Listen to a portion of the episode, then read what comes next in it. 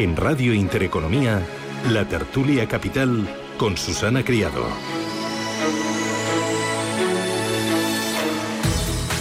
Ocho y 15 minutos de la mañana. Esto es Radio Intereconomía, hoy tertulia de mercados y nos acompaña Borja Aguiar Suárez, seis director eh, para Iberia de Amiral Gestión. Borja, ¿qué tal? Buenos días.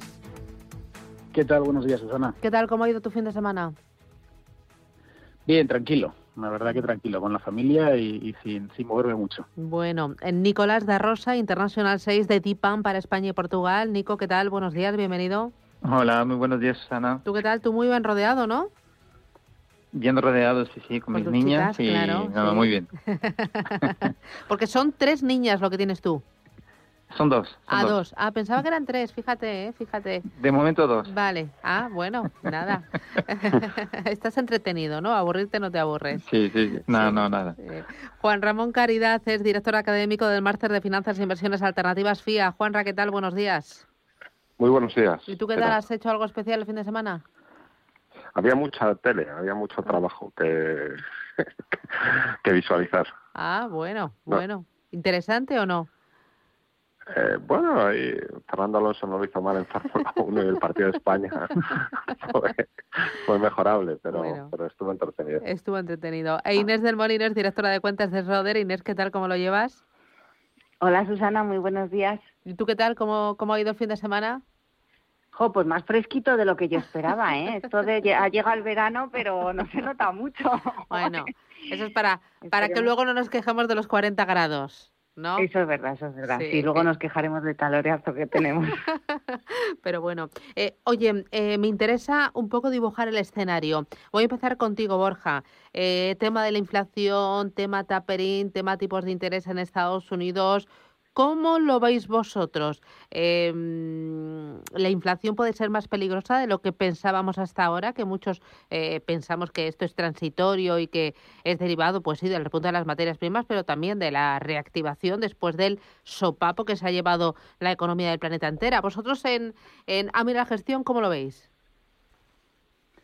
Bueno, efectivamente, como dices, pues estamos uno de los temas a los que prestamos atención sobre todo nosotros nos centramos más en la parte en la parte de renta fija es la inflación, ¿no? yo creo que el dato interanual que vimos eh, pues de, de, mayo del 5% es un dato que alarmó un poco al mercado, pero bueno, la reunión de la Reserva Federal de, año, de la semana pasada yo creo que ha mandado un mensaje un poco tranquilizador, parece que no va a haber no subida de tipos de interés hasta el 2023 y que el tapering, bueno, pues irá viniendo en la medida en la que en la que la Fed estime que es el momento de mercado oportuno para hacerlo.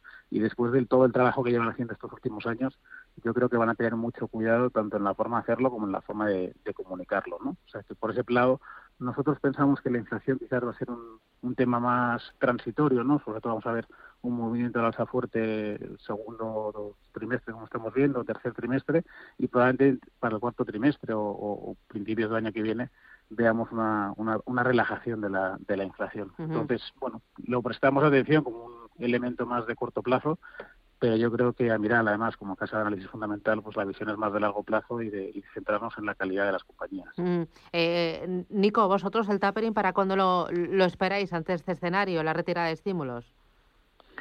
Sí, nosotros, bueno, seguimos un poco la visión de Borja. O sea, la verdad que ahora a corto plazo sí se ve algo de volatilidad, evidentemente, tras la la, la, intervención de, Powell, pero la comunicación fue clara y, seguimos pensando que, que, esa subida de, inflación es transitoria y temporal y no estructural. Tenemos el efecto base, que es importante, la disrupción de cadenas de suministros también, eh, los precios que suben pues porque la, demanda actualmente es más fuerte que la oferta, pero los bancos centrales al final los vemos cómodos, o vemos la Fed cómoda con la inflación, aunque esté más alta eh, de lo previsto, y, y, seguimos pensando que va, que va a apoyar la economía. O sea, estamos al inicio de un ciclo de dos, tres, cuatro años de expansión.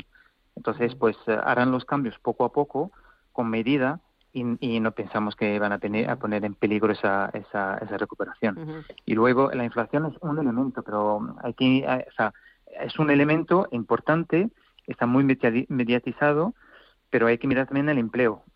El nivel de empleo eh, es una de las variantes eh, o la variante que, que, puede dar más o menos flexibilidad a la Fed para actuar con su política monetaria. eh, Juanra, ¿tú cómo ves el tema de la inflación, el tapering y luego subir tipos de interés 2023 o antes? 2023, eh, no. Eh, yo creo que es importante que cuando se habla de inflación se está hablando de, de una manera muy generalista, pero a día de hoy lo que es preocupante es la inflación de bienes, expectativas de inflación fuera de lo que son precios de materias primas o energía 3% para este año, 2,1% para el 2022 y, y, en ese sentido yo creo que es importante fijarse las diferencias que hay entre break-even rates y, tipos de interés a 10 años. O sea, el 10 años americano sigue por debajo del 1,50. Esto es o porque la inflación no es tan problemática como el titular eh, grande suele dejar entrever o porque la Fed sigue siendo claramente compradora y por lo tanto los tipos de interés siguen extraordinariamente planos y por eso hemos tenido un mes de, de mayo y principio de junio donde la tecnología y el quality lo han hecho muy bien. Así que yo creo que es un tema claramente a vigilar, sobre todo después de las declaraciones, creo que ha sido el del presidente de la Reserva Federal de San Luis, que ha dejado entrever que las subidas de tipos de interés podrían ser antes y es verdad que la inflación se les ha ido un poco de madre. Yo creo que hay que mirar inflación no de bienes y qué hace el 10 años para empezar a girar y mientras eso siga estable uh -huh. tampoco hay que dramatizar. Vale. A ver si me entero bien. Eh, ¿Y esa inflación no de bienes era la que se esperaba un 2,1% en 2021 y un 3% en 2022? ¿Lo he pillado bien? Al revés, sí, 2, 3% para 2021, eh, 2,1 para 2022. Claro. O sea, lo que es inflación salarial, lo uh -huh. que es... O sea, lo peligroso de la inflación es que la economía, después de lo que hemos vivido del COVID, no tenga capacidad para responder a una demanda que que después de una pandemia es cíclica y que por lo tanto se disparen los precios, se disparen los salarios y por lo tanto de verdad sea una inflación mucho más persistente. Mientras sea por un tema más de petróleo o de materias primas agrícolas, esa inflación es más cíclica, como, como muy bien comentabais. Uh -huh. claro, la inflación de bienes es al final salarios y también servicios. Sí, o sea, vale. todo lo que sea eh, eh, precios para producir temas. O sea, todo lo que es inflación de producción industrial, todo lo que tenga que ver con inflación de servicios y por lo tanto de salarios, eh, es lo que de verdad suele ser más peligroso. Muy bien. Eh, Inés, vosotros eh, el tema de la inflación, el tapering y subida de tipos de interés, aquí lo importante es que los mensajes van a ser muy, muy telegrafiados, ¿no? Que, que van a, eh, a, a, preservar siempre a, a, los mercados, ¿no? Lo, no, no quieren asustarnos. Efectivamente, de hecho, yo creo que desde que nos llevamos el susto aquel en el 2013 del famoso tapering, que luego nunca llegó a suceder, eh, se ha dado cuenta la FED de lo importante que es ir mentalizando al mercado de lo que va a hacer y de cuáles son sus próximos movimientos. Y de hecho, a nosotros de lo que nos preocupa de la inflación, que ya había anunciado tanto el Banco Central Europeo como la FED, que iban a permitir un poquito más de inflación porque sabían de dónde veníamos y de dónde partíamos, con lo cual sabían que iba a ser por encima de ese 2%.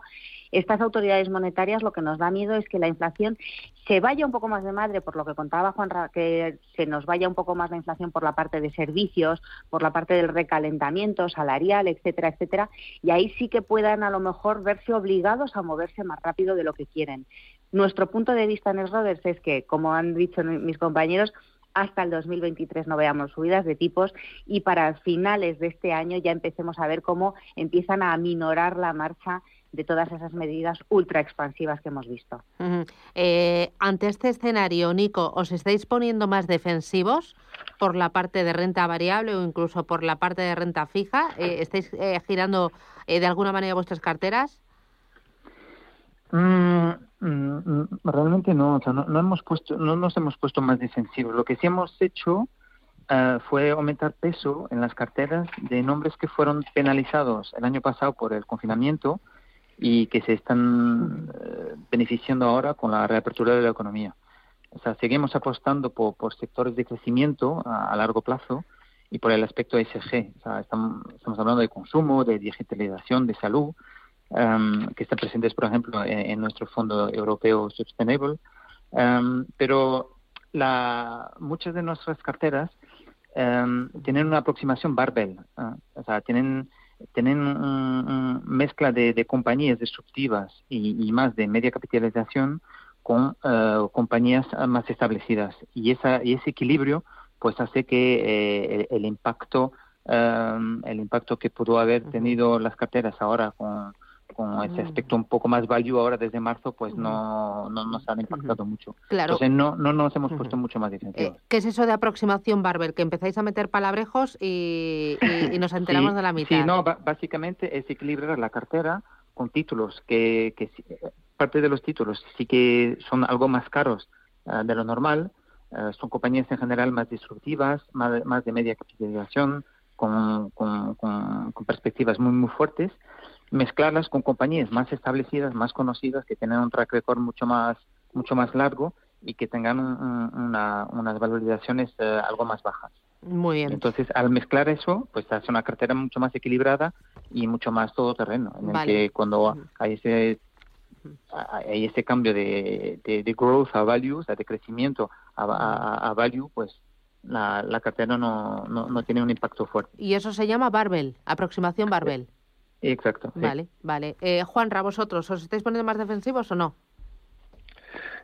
girando esto después de una década donde Estados Unidos lo ha hecho siempre mejor que Europa, cuesta un poco lo que voy a decir, pero en una semana donde probablemente tengamos un IFO en Alemania eh, espectacular, por encima de 100, y sobre todo después de venir de, niveles de, confianza de la, de la economía alemana del IFO entre 90 y 100. O yo creo que es importante darse cuenta que en las últimas seis semanas los inversores estadounidenses están incrementando las posiciones en equity europeo, que en Europa los ingresos todavía están un 40% por debajo de los picos prepandemia, y que todo lo que tiene que ver con revisión de ingresos al alza en Europa está siendo mucho más positivo de lo que eh, está siendo en Estados Unidos porque ya venían de unos niveles de, de confianza altísimos. Así que yo creo que es más un giro de Estados Unidos a Europa, algo menos de China y más en el resto de emergentes, porque lo que está eh, importando China lo está vendiendo el resto de países emergentes que han tenido mala prensa por la pandemia. Yo creo que es más una rotación y diversificación más que en sí bajar riesgo en las carteras. Vale. Y Inés, eh, en tu casa, ¿vosotros cómo lo estáis haciendo? O sea, ¿estáis eh, recortando riesgo o girando más a Europa? ¿Cómo, cómo lo hacéis? Mira, nosotros somos unos inversores más a largo plazo, entonces lo que estamos eh, dándonos cuenta es que entramos a una fase un poco más complicada. Estamos muy pendientes tanto del crecimiento de los beneficios empresariales como del crecimiento de los rendimientos de los bonos para saber dónde está ese equilibrio y dónde nos deja. Y lo que sí es verdad es, que ya hemos empezado y comenzamos con esa, esa rotación al value que llevaba perdiendo frente al growth tantísimo tiempo y es verdad que nos parece que hay una oportunidad muy importante en todo lo que tiene que ver con el segmento del valor, es decir, con más eh, una convicción un poco más largoplacista. Así que nosotros eh, seguimos pensando que en renta variable nos vamos a encontrar las mejores oportunidades en cuanto a atractivo de rentabilidad, pero con un, eh, con un matiz un poquito más válido que lo que teníamos antes. Vale, y Borja, tu turno, ¿las carteras cómo las tenéis? Bueno, la verdad que nosotros también nos pasa un poco como Inés, ¿no? No hemos hecho grandes cambios porque somos una gestora de, inversión a largo plazo, pero es verdad que, bueno, nos hemos visto obligados por este movimiento del mercado, ¿no? Esta recuperación desde marzo del 2022 a hacer ciertos, ciertos ajustes, sobre todo en renta fija, ¿no? En renta fija aprovechamos la oportunidad en 2022, en marzo, para, para construir cartera, para apostar por riesgo de crédito y bueno, pues a medida que han ido revalorizándose muchos títulos en, cartera, hemos ido, hemos ido vendiendo posiciones y nos está quizás costando un poco más encontrar buenas oportunidades de inversión con rentabilidades razonables. Entonces sí que en renta fija quizás podemos decir que estamos un poco más defensivos, incrementando la liquidez en las carteras y, y reduciendo duración, pero en la parte de renta variable seguimos muy parecidos. Nosotros el año pasado ya posicionamos los fondos de una forma, ya vamos a decir, equilibrada o, o barbell, ¿no? como decía antes Nico, con, con, estrategia tanto value como growth apostando por, por compañías de crecimiento a precios razonables, que llevamos tiempo eh, invirtiendo en ellas, y luego sí que, bueno, pues históricamente a mirar es una gestora más value, con lo cual todos nuestros fondos de renta variable tienen un sesgo value. A nivel geográfico llevamos tiempo también apostando por Europa, ahí es verdad que nosotros quizás nos, nos hemos perdido un poco la, el último año de, o los últimos dos años con Estados Unidos, pero, pero bueno, este año nos está beneficiando y seguimos apostando por Europa y Asia. muy bien. Publicidad. A la vuelta vamos con Asia. Asia, un eh, mayor peso en las carteras de cara al segundo semestre de este año, incluso de cara más allá. Pros y contras. ¿Qué os gusta? Tanto por la renta fija como por la parte de renta variable. Publicidad y vamos con ello. En Radio Intereconomía. La tertulia capital con Susana Criado.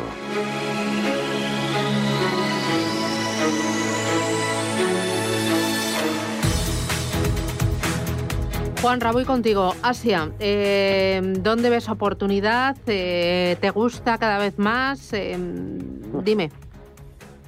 Es amor, ¿no? Es amor. yo, yo, soy una enamorada, de, o sea, creo que cada vez pesa más en el mundo, no hay más que verlo, ¿eh? Si uno, y fíjate, han salido antes y es un cañonazo. O sea, aporta más al PIB mundial y, y a la población y a todo y, más desde que se crea la región comercial de RCEP, donde se junta sudeste asiático, China, con Japón, Australia, Nueva Zelanda y solo falta India en unirse al club. En, todo lo que tiene que ver con, China, los datos de producción industrial, los datos de importaciones, exportaciones son estratosféricamente buenos. cuando uno ve los puertos, el coste de fletes multiplicado por 5 desde noviembre del año pasado eh, es eh, todos los parabienes del planeta. Y yo creo que lo que es importante es empezar a ver los indicadores adelantados. Eh, el Credit Impulse como gran indicador, donde se empieza a ver que China está enfriando o sea, está empezando a ralentizar porque es, ha sido espectacular la recuperación. Y en ese sentido, tienen más que ganar los del sudeste asiático por las importaciones de China o los Sudáfricas, Brasiles y compañía por lo que está tirando la producción industrial que, el propio China en sí en el, en el corto plazo. Y luego también yo creo que es bastante eh, importante entrever que, que China es muy de no simplemente pensar en ser líder mundial, sino también en, garantizar la mayor estabilidad posible. Así que empieza a ser más interesante eh, empresas europeas a coste de capital negativo que tengan exposición a China que el invertir en una China que ya el propio gobierno y sobre todo en un entorno donde empieza a haber un poco de, de inflación, empieza a, tratar de enfriar en parte para lograr esa estabilidad que es su objetivo estratégico. Mm, Inés, ¿vosotros cómo veis Asia? ¿O emergentes en general? Pues eh, los emergentes en general eh, con cuidado, es decir, siendo muy selectivos. Respecto a Asia, es verdad que ya en verano del año pasado fue una, un, atractivo fundamental para todos nuestros inversores. Nosotros en Esrodes tenemos muchísimas estrategias asiáticas y la verdad es que todas tuvieron un éxito eh, inimaginable y, es cierto que Asia no es solo China. Nosotros creemos que, lo has comentado tú antes en una de las entrevistas, que el tema de los semiconductores, de la falta de inventario para los semiconductores, va a dar muchas oportunidades a quien sea capaz de ser selectivo, ¿no? Nosotros ahí creemos que, lo ha dicho también Juanra, que ya no solamente es China, sino todo el sudeste asiático tiene muchísimo todavía por hacer y por crecer y nos parece que sigue ofreciendo muy buenas oportunidades. Y en renta fija también, que no se nos olvide, bonos de gobierno en divisa local también son una gran oportunidad eh, para los inversores que estén buscando eh, calidad y que estén buscando eh, rentabilidad porque muchas veces nos pasa eso, que también se ha comentado, que en renta fija es más difícil encontrar buenas rentabilidades, pues en, en renta eh, fija emergente en divisa local sí que la hay. Así que nos parece que sí que es una oportunidad. ¿Y hay bonos de gobierno? Exacto. Vale, vale. Eh, Borja, vosotros, eh, por la parte de Asia, ¿dónde veis oportunidad? Pues nosotros la verdad es que, eh, por, un lado, yo creo por empezar, eh, estamos empezando a ver que los inversores empiezan a incluir Asia en sus carteras de una forma más estructural que táctica, ¿no? Eh, históricamente yo creo que los inversores siempre han aprovechado oportunidades de mercado para invertir en Asia y en cuanto a no tiene una pequeña revalorización salirse y creemos que el cambio tiene todo el sentido, ¿no? Los inversores deben empezar a incluir Asia de una forma estructural en sus carteras eh, nosotros hemos registrado recientemente un fondo que se llama Sextanasil, centrado 100% en Asia, porque antes lo cubríamos con fondos globales, pero bueno, creemos que tiene sentido el empezar a tener estrategias 100%, 100 asiáticas. A nivel de oportunidades, pues como peculiaridad nosotros vemos muchas muchas hoy oportunidades en Japón, ¿no? quizás para lo habitual es fondos asiáticos que no tengan exposición a Japón, nosotros lo incluimos y sobre todo, bueno, pues en diversas temáticas o en por ejemplo, en Small Mid Cap nos parece, que hay muchas oportunidades de inversión en Japón, compañías con buenos crecimientos, con muy poca deuda, incluso caja neta. Pensamos que es el tipo de compañía que, debemos buscar. Y luego en otras regiones, Vietnam, Tailandia, Indonesia, un poco más exóticas, digamos, pues también estamos encontrando de forma puntual, ¿no? Como decía Inés, yo creo que hay que ser muy selectivo. Por supuesto, hay grandísimas compañías que además tienen unas cuotas de mercado espectaculares y poca deuda, pero hay que ser selectivo. También es verdad que ahora quizás por el momento de, pandemia algunas regiones están sufriendo un poco más, está eh, reduciendo un poco el consumo, pero bueno, es algo más puntual. Entonces, eh, dentro de Asia quizás destacar que nos gusta mucho Japón y las small cap en Japón y luego otras regiones como Indonesia, Tailandia o Vietnam siendo selectivo. Y Nico, ¿vosotros en Asia? Sí, nosotros vemos oportunidades en renta fija, em, en los bonos eh, gubernamentales. De hecho, eh, hemos pasado a no tener nada en carteras, a, montar exposiciones y, a tener hasta 5 o 6% de la cartera eh, invertidos en, bonos gubernamentales a través del Fondo Universalis nuestro. Y luego en equity, um, en la parte de renta variable, claramente positivo, aunque es verdad que Asia, o sea, hablamos mucho de China, de China por el peso que tiene, pero, pero vemos oportunidades en Japón, vemos oportunidades en Taiwán, en Singapur, en Indonesia. O sea, estamos hablando de la zona asiática y eso lo jugamos a través del, del DEPAM Dragón. Eh, hay temáticas muy fuertes en Asia, como por ejemplo eh, la, el aumento de la, de la clase media, que tiene un impacto muy fuerte, dado que pues se, se espera que mucha gente pasa, eh, pasa a cambiar de clase a, a estar en una clase a pertenecer a la clase media y eso quiere decir pues mucho más consumo eh, de cara a un futuro. entonces, claramente positivo en Asia, tanto por el consumo como por la parte de, del desarrollo tecnológico. Eh, última parada publicitaria. A la vuelta, hablamos de alguna temática de inversión, ahora que están de moda. Me ponéis sobre la mesa, no sé si eficiencia energética, tecnología, eh, lujo, que sé que le gusta a Juanra. Eh, darme alguna temática de esas para, para subirme yo al carro. Publicidad y vamos con ello. En Radio Intereconomía. La tertulia capital con Susana Criado.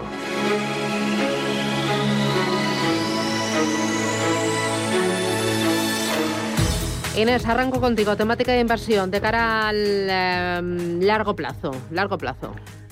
Bueno, de largo plazo ya he hablado del value, que nosotros creemos en redes que es una oportunidad que hay que aprovechar.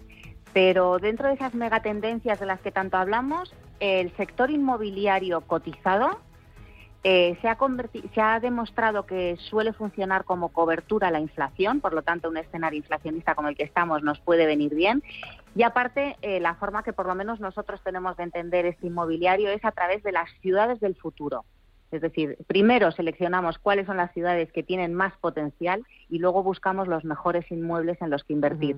Insisto, siempre inmobiliario líquido nos parece que es una oportunidad que merece la pena tener en cuenta a largo plazo. A pesar de que vaya a haber subida de tipos de interés y que vaya a cambiar el ciclo. A pesar, muchos de esos inmuebles tienen eh, el alquiler eh, relacionado con el IPC, por lo tanto, si va subiendo el IPC es algo que, les beneficiará. Y también es cierto que eh, estamos en un escenario todavía de recuperación, por así decirlo, muy al principio, así que tenemos mucho por recorrer. Borja, temática de inversión. Pues si tenemos que centrarnos en una, te diría las, las small caps, tanto en Europa como en Asia. Y sobre todo nosotros cuando invertimos en small caps lo que buscamos son compañías que tengan una posición de liderazgo dentro de un nicho de mercado, que tengan poca deuda o caja neta ¿no? en este entorno de mercado de post-crisis, pues la idea es intentar evitar las compañías demasiado endeudadas y que tengan un buen equipo directivo que les permita bueno pues pues crecer en el futuro, que es el elemento clave en las small caps. Eh, Nico. Sí, pues yo diría eh, en la temática de la salud la salud, porque al final, eh, bueno, ha, sido propulsada eh, por eh, el año pasado por el COVID, pero sobre todo porque abarca, abarca, abarca muchas subtemáticas. cuando se habla de salud, se habla de pues todo lo que es la farmacia, se habla de, los, de, la, de la parte diagnóstica, de las máquinas, em, se habla también del tratamiento hacia las personas. Entonces, pues es una de las temáticas importantes al día de hoy y también desde cara al futuro y que tenemos presente en varias de nuestras estrategias. Y además de eso, muchas de las compañías eh, son europeas, Europa ahí tiene, tiene un enfoque importante y nosotros, al igual que eh, hace poco dije que estábamos positivos en Asia, que es el caso, pero miramos ahora con de manera muy positiva a Europa. Estamos muy, muy positivos con Europa, no solo al día de hoy, ya, ya vamos positivos hace un tiempo y, seguimos. Y estas compañías de, de, de, salud pues están muy representadas en Europa, entonces es un, caballo ganador. Muy bien. Eh, Juanra, lujo. Bueno, al lujo le tengo cariño porque es verdad que, todo lo que tiene que ver con megatendencia tiene que asumir que en los próximos años habrá subida de tipos de interés, está habiendo inflación y por lo tanto el sector del lujo se adapta muy bien y además cada vez es más tecnológico, cada vez es más digitalizado y tiene muchísima exposición a Asia. Pero yo creo que la megatendencia importante, y cuesta un poco entenderlo, es eh, cambiar el chip tecnología ha sido la gran ganadora los últimos cinco años. Ya no es tanto el proveedor de tecnología, sino el sector o la compañía que ha implantado esa tecnología y, por lo tanto, empieza a tener una capacidad disruptiva en sectores no tecnológicos. Yo creo que eh, ya no es tanto decir el que vende robots o el que vende clouding, sino aquel que ha implantado exitosamente esas tecnologías en sectores donde pueden con ello crear barreras de entrada y eso es lo que después del COVID, en un mundo ya más digitalizado y donde todos tenemos que asumir la tecnología como parte de nuestro core, donde está la megatendencia. Muy bien. Pues Borja Aguiar eh, Suárez, 6, director de Iberia Miral Gestión. Nicolás de Rosa, Internacional 6 de DIPAM para España y Portugal. Juan Ramón Caridad, director académico del Máster de Finanzas e Inversiones Alternativas FIA. E Inés del Molino, directora de cuentas de Roder. Chicos, gracias por acompañarnos. Ha sido un auténtico placer. Que tengáis una feliz semana y un feliz verano que hoy ha entrado el verano, ¿eh? Ya estamos en verano. Sí, sí, sí, sí. Y, nada, a ver si nos vemos pronto. Así que cuidaros mucho y ya por el lunes. Feliz semana. Adiós. Gracias. Chao, chao. Adiós. Chao.